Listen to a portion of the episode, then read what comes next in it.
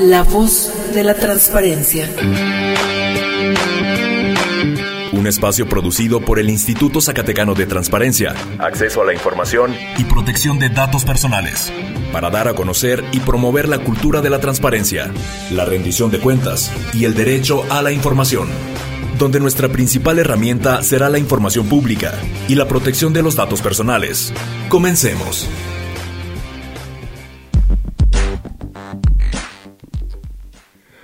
Hola, muy buenas tardes. Lunes 21 de agosto, una emisión más de este su programa La Voz de la Transparencia. Su servidor Javier Berumen, eh, dándole la cordial bienvenida a este espacio. Como todos los lunes me acompaña Carla Mendoza, mi compañera de todos los lunes. Carla, muy buenas tardes. Muy buenas tardes, Javier. Buenas tardes a usted que nos escucha en este 21 de agosto. Como siempre, le recordamos cuáles son nuestras redes sociales para que pueda estar en contacto con el Instituto Zacatecano de Transparencia o bien eh, con este programa La Voz de la Transparencia. Nos encuentra en Twitter, arroba Isai-Sac, en Facebook como Isai Zacatecas, en Instagram también arroba Isai-Sac y en TikTok arroba Isai Zacatecas. En cada una de nuestras redes sociales puede enterarse de las actividades del instituto y también si tiene alguna duda, pues por ahí puede escribirnos y le ayudamos a resolverla.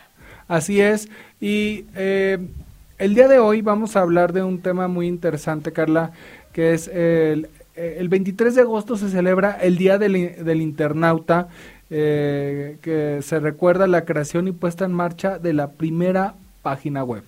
Así es, Javier. Estas páginas que están a la disposición del público, que empiezan con www, eh, iniciaron precisamente en 1991 y algo mm, muy interesante es que justo en ese tiempo pues ni siquiera el 1% de la población mundial tenía acceso a ellas, esto por el dispositivo, por la tecnología que apenas emergía. Sin embargo, hoy en 2023 es el porcentaje de la población que utiliza esta web es cerca del 65%, muchísimo más de la mitad.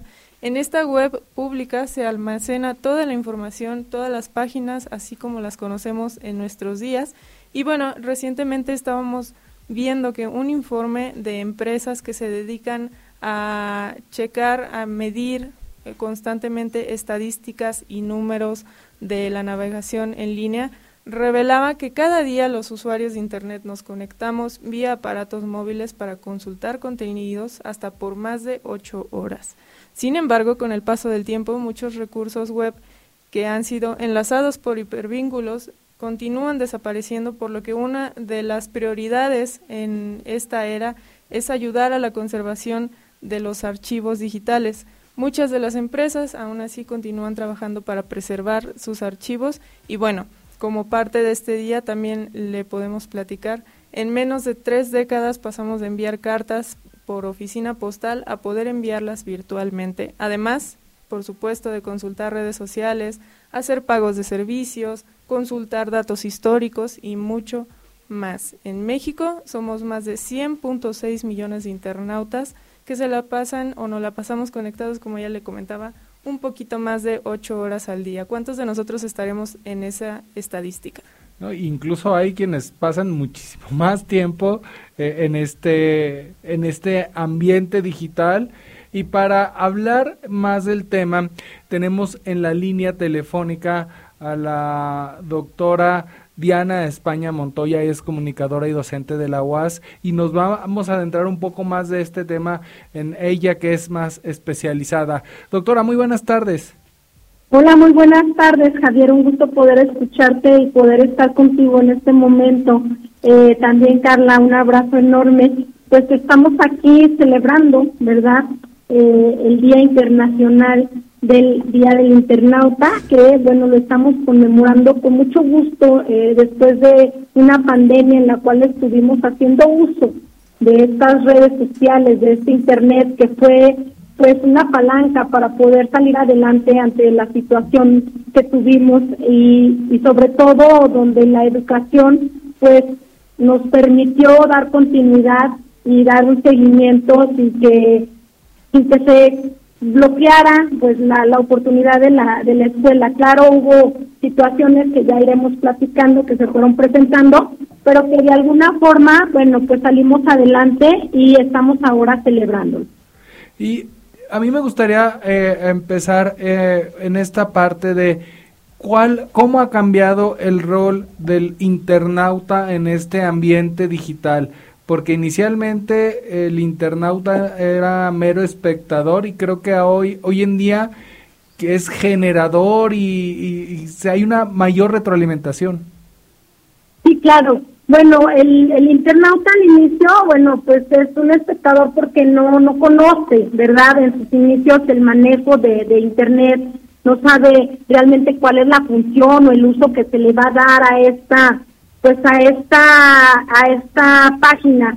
Sin embargo, con el paso de los tiempos nos damos cuenta de que existe el proyecto enfocado principalmente a la educación, ¿verdad? La idea de, de transmitir información. Recordemos que Internet cuando nace, pues no nace con, una, con un enfoque educativo, sin embargo, las universidades, las instituciones educativas lo adoptan y pues han permitido el crecimiento en este ámbito puesto que de alguna manera la, la, facilidad de la obtención de la información pues nos permite eh, tener un crecimiento y un empoderamiento y sobre todo el acceso tan fácil y práctico que, que se tiene en estas instituciones. Cualquier alumno que tenga la necesidad de investigar, de hacer trabajos o demás, bueno, ya ni siquiera acude a las bibliotecas como lo hacía antes.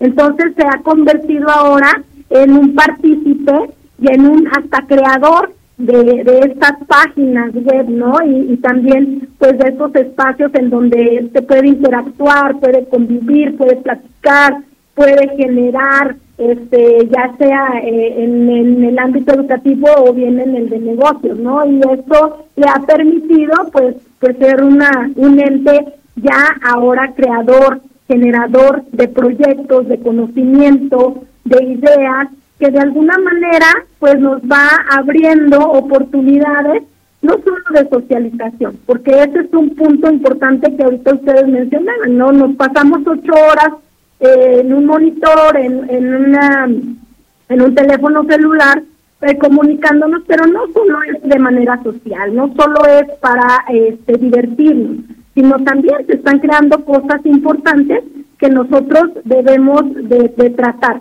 son importantes porque de alguna manera están cambiando la forma de vida y la forma de ver las cosas de los seres humanos. Antes los niños pues solo platicaban de manera verbal con unos a otros y ahora pues los niños también hablan por los dedos. Es decir, están texteando, están eh, comunicándose de otra manera y tenemos que aprender a cómo los jóvenes, los niños están comunicándose unos con otros.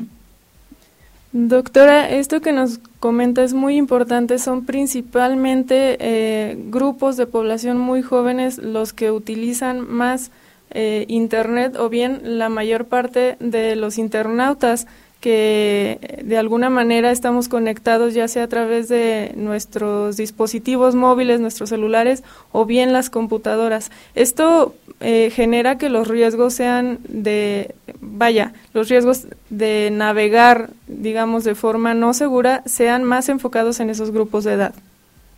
Mm, sí, bueno, existen herramientas que como padres de familia nosotros podemos utilizar para poder tener cierto control dentro de la, del ámbito familiar para nuestros niños que no tengan acceso a ciertas páginas, eh, pues donde pueden tener imágenes no aptas para su edad o información no apta para su edad.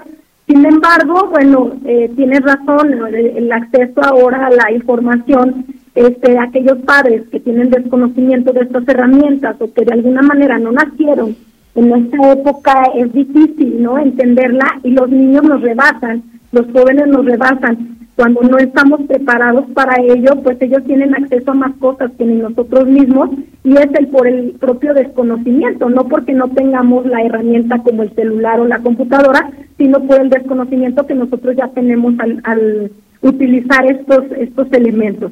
Entonces, efectivamente, la juventud, los niños están teniendo estas herramientas y está afectando de alguna manera en su salud. Podemos ver problemas de vista, ¿verdad? Ya vemos niños que en la primaria, en la secundaria tienen más problemas de miopía y astigmatismo que lo tuvieron hace 15, 20 años. Y problemas de columna, problemas este, con lo de la artritis, problemas con, con lo que es este, pues hasta emocionales. ¿Por qué? Porque vemos que de alguna manera el tener contacto con estas redes sociales nos está generando expectativas hasta de del querer ser, de la autoestima, ¿verdad? Lastimando la autoestima del niño, del joven. ¿Por qué? Porque tienen acceso a ver que sus compañeros se van de viaje a la playa y están subiendo fotografías y pues mi familia no tiene para llevarme. Entonces, este de alguna manera hay situaciones que sí debemos de eh, nosotros ir mm, manejando y sobre todo ir buscando alternativas para que no lastimen la, la salud mental de todos los nuestros niños y de nuestros jóvenes, porque de alguna manera esto podría generar pues una falta de identidad dentro de nuestra juventud. ¿Quién soy? Este, ¿Realmente qué quiero lograr ser? ¿Hacia dónde voy? ¿Por qué? Porque ahora estamos viendo que imitamos, ¿verdad?, a aquellos que están frente a las redes y que no necesariamente aquellas personas que están frente a las redes pues son los mejores ejemplos, ¿verdad? Tenemos personas que hacen cualquier cosa para ganarse un aplauso, para ganarse dinero, entonces pues enseñan el cuerpo, este, hacen algunas actividades inusuales o que hasta dañan la integridad del individuo y esto que nos va a llevar pues a problemas este, psicológicos muy fuertes que de alguna manera pues tienen que ser atacados por, por los especialistas. De hecho, pues buscar en la parte de, la, de las leyes que hablan de la salud mental, que hasta dónde eh, debe ponerse el límite también al acceso a esta información. Y doctora, y, y algo ahí muy importante que eh, en relación a lo que menciona es que eh, para los que somos padres familia o para los que son, eh, luego entra ese temor o esa hasta cierto punto ignorancia de no saber qué hacer porque también es un tema nuevo para todos eh, que constantemente está cambiando y que no tenemos esa facilidad de informarnos. ¿Cómo poder eh, actualizarnos o cómo actuar como padres de familia ante este entorno que usted bien menciona de bombardeo de información, de imágenes, de videos, etcétera? Fíjate que es muy delicado. Nosotros como padres de familia tenemos la responsabilidad de buscar información, de capacitarnos, de este, tratar de ir al día con nuestros hijos. Sin embargo, bueno, esto es el ideal. La realidad es que el padre de familia no tiene tiempo a veces eh, para sí mismo, ni mucho menos para compartirlo con, con sus hijos. Entonces, eh, la forma de vida, la manera eh, que estamos viviendo día a día, el, el trabajo excesivo, este, las horas de traslado de un lugar a otro se están pues este, excediendo, ¿verdad? Y de alguna manera pues esto va permeando a la poca eh, al poco diálogo que hay entre padres e hijos.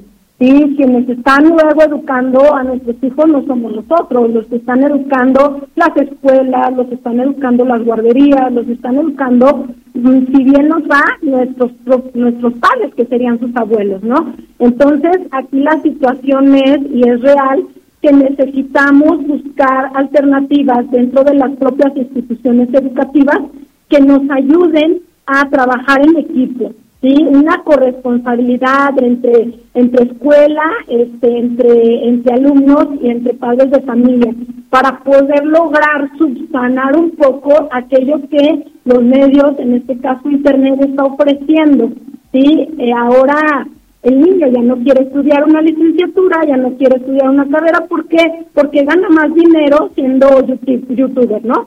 Siendo este una persona que exhibe su cuerpo por medio de las redes sociales. Entonces, aquí la idea es eh, buscar alternativas de diálogo, de algunas campañas publicitarias, algunas campañas educativas sobre todo eso, yo abogo porque eh, la educación forme y, genere los valores que se están perdiendo para que podamos un poquito subsanar todo, todas estas situaciones que, se nos presentan. Que lógicamente no todo en Internet es malo. Nosotros, gracias al Internet, hemos podido, de alguna manera, en, eh, también dentro de la educación y en la sociedad, crecer. ¿Sí? Porque tenemos acceso a mucho más conocimiento, tenemos acceso a otros países, a gente, a científicos que están mm, eh, pues lejos de, de nosotros físicamente, pero que de alguna manera podemos estar conectados eh, al momento, instantáneamente, trabajando en proyectos que hacen de este país o de este mundo un mundo mejor. Entonces, no podemos irnos a los extremos de que todo en el Internet es malo, negativo. Sin embargo, pues sí necesitamos generar esas y valorar esas ventajas y desventajas y saber qué hacer ante este tipo de situaciones.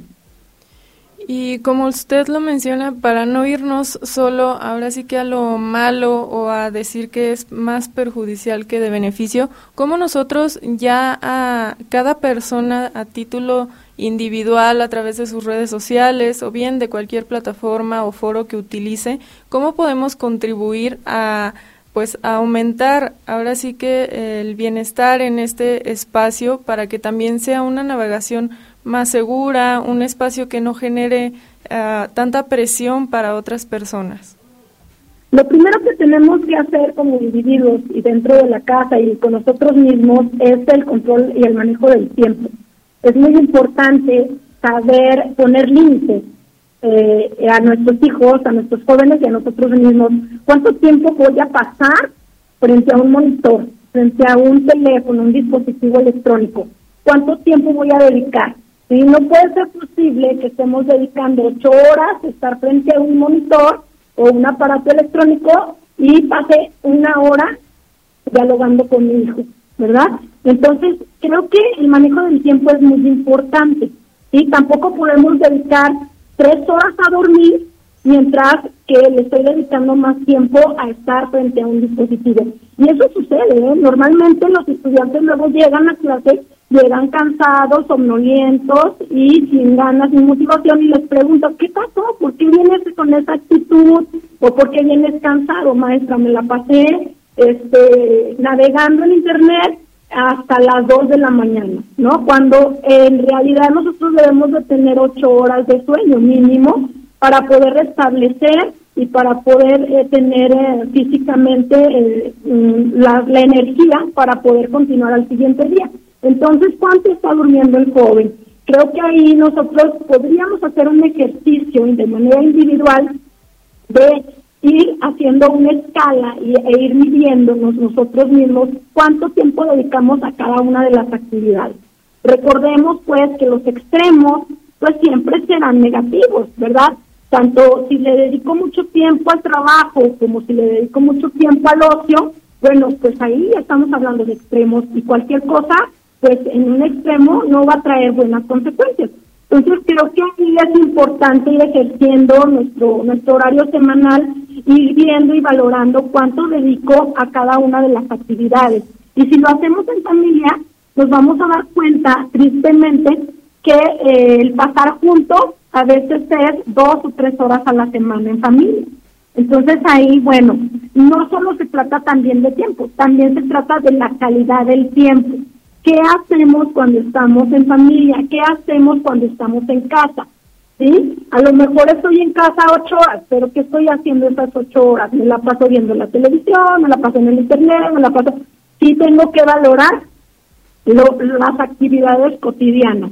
Y eso sería un buen arranque. Yo considero que el, arranque de la medición del, y el control de nuestro tiempo este, nos va a permitir hacer conciencia de estas actividades que cotidianamente hacemos y poner nuestros propios límites. Y al hacer conciencia, estamos practicando en una meditación, en una introspección y decir, sí, le estoy regando.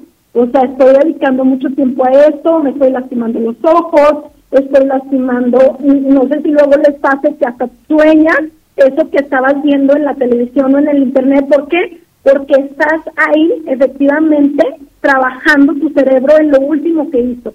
Entonces, hay que procurar hacer conciencia.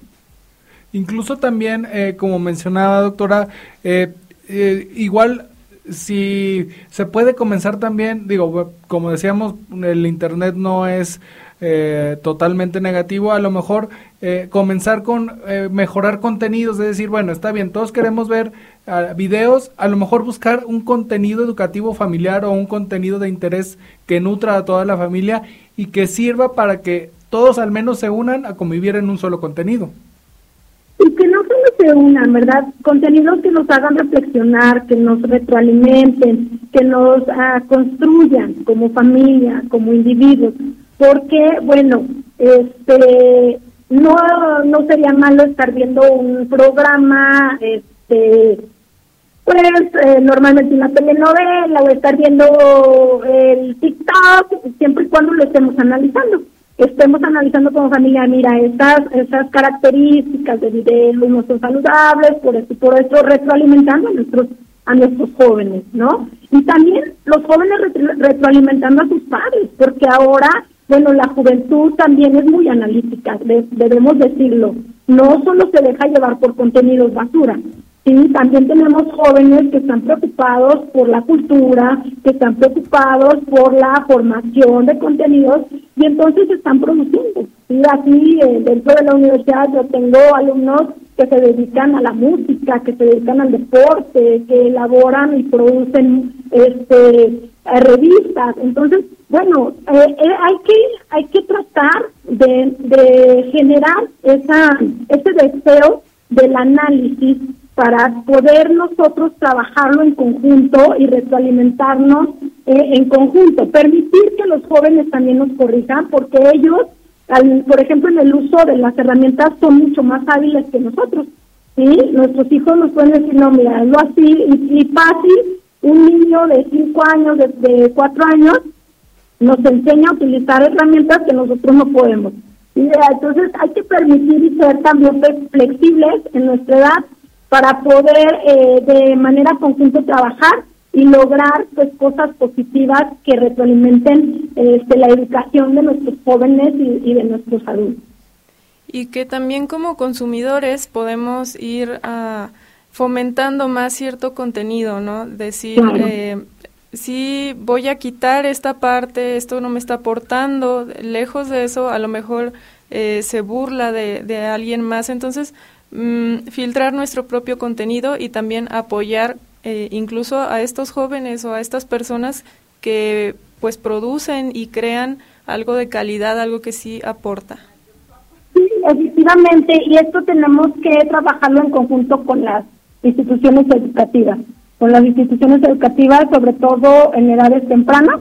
Si nosotros enseñamos a los niños en preescolar al uso de estas herramientas, como herramientas que son, es decir, las voy a utilizar en el momento que requiera buscar información de institucional o, información este, del conocimiento para generar más conocimiento, entonces ellos van a crecer con esta eh, educación, con esta formación y se va a evitar pérdidas de tiempo, información basura. Entonces ahí eh, la clave está en enseñar el uso de las herramientas tecnológicas.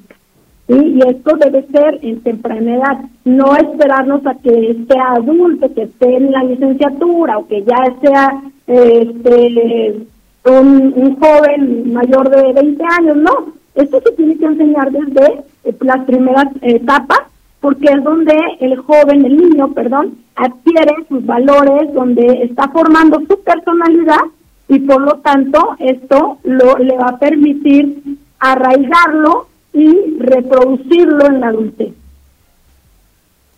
Pues le agradecemos mucho estar platicando con nosotros de este tema tan interesante, doctora. No sé si quisiera agregar algo más para quienes nos escuchan y están interesándose en este tema a propósito del Día del Internauta. Sí, muchas gracias. Pues simplemente solicitarle a todos aquellos que nos escuchan eh, pues que no se les olvide que las herramientas tecnológicas son eso, solo herramientas. Al final de cuentas, no van a sustituir el trabajo que tiene que hacer un docente, el trabajo que tiene que hacer un padre de familia, porque luego la agarramos de, de niñera, ¿verdad? A, la herramienta. Ay, que se entretenga con la tablet mientras yo hago la comida. Entonces, no, el trabajo del padre de familia, del maestro, del eh, responsable de una institución, no va a ser sustituido por un aparato tecnológico, por lo tanto nuestra responsabilidad sigue siendo la misma, ¿sí? Generar conciencia, trabajar en aquello que se está reproduciendo y bueno, también aquello que se reproduce pues genera o no una, una responsabilidad en quien lo consume y en quien lo permite, en quien permite el consumo, que en este caso pues serían los padres. ¿no? Y luego nos quejamos de estos programas que, que salen en la televisión y que luego se reproducen en internet, que eh, decimos, ¿cómo es posible que estén viendo esto? no Pues nosotros lo estamos permitiendo en casa. ¿Por qué? Porque no estamos siendo responsables, padres responsables, maestros responsables, etcétera. Entonces, invitarlos invitarlos a formar parte de un crecimiento, de seguir buscando el, el crecimiento del conocimiento y la formación del conocimiento por cualquiera de los ámbitos y que no se nos olviden nuestras responsabilidades sociales. Y, sobre todo comprender que detrás de cada internauta hay una persona real que sufre comentarios que se ven, que sufre memes, que sufre lo que hay en la red.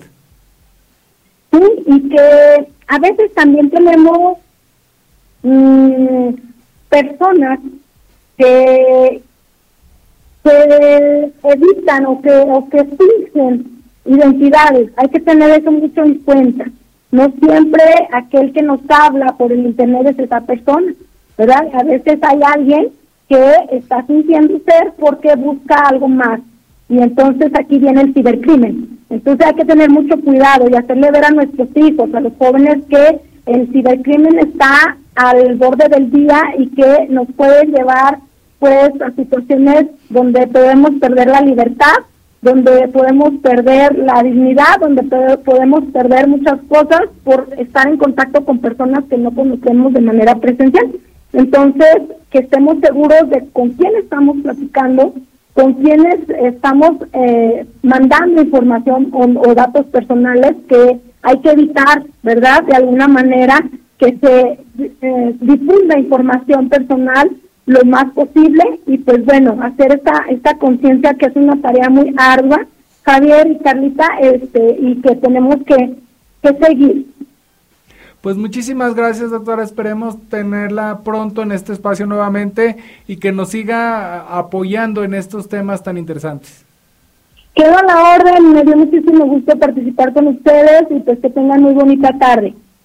Muy buenas tardes. Pues bien, Carla, ahí lo tiene mucho, mucho que desmenuzar sobre el tema.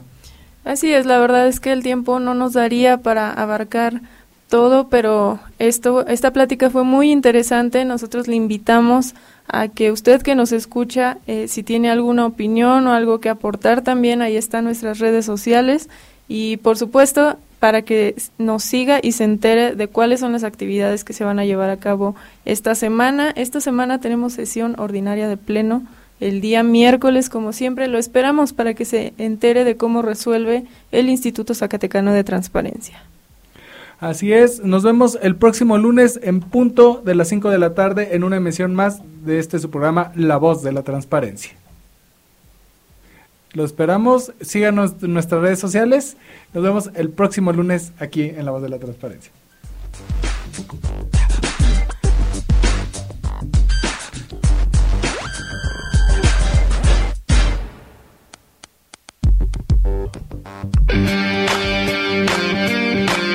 La voz de la transparencia termina su emisión de hoy.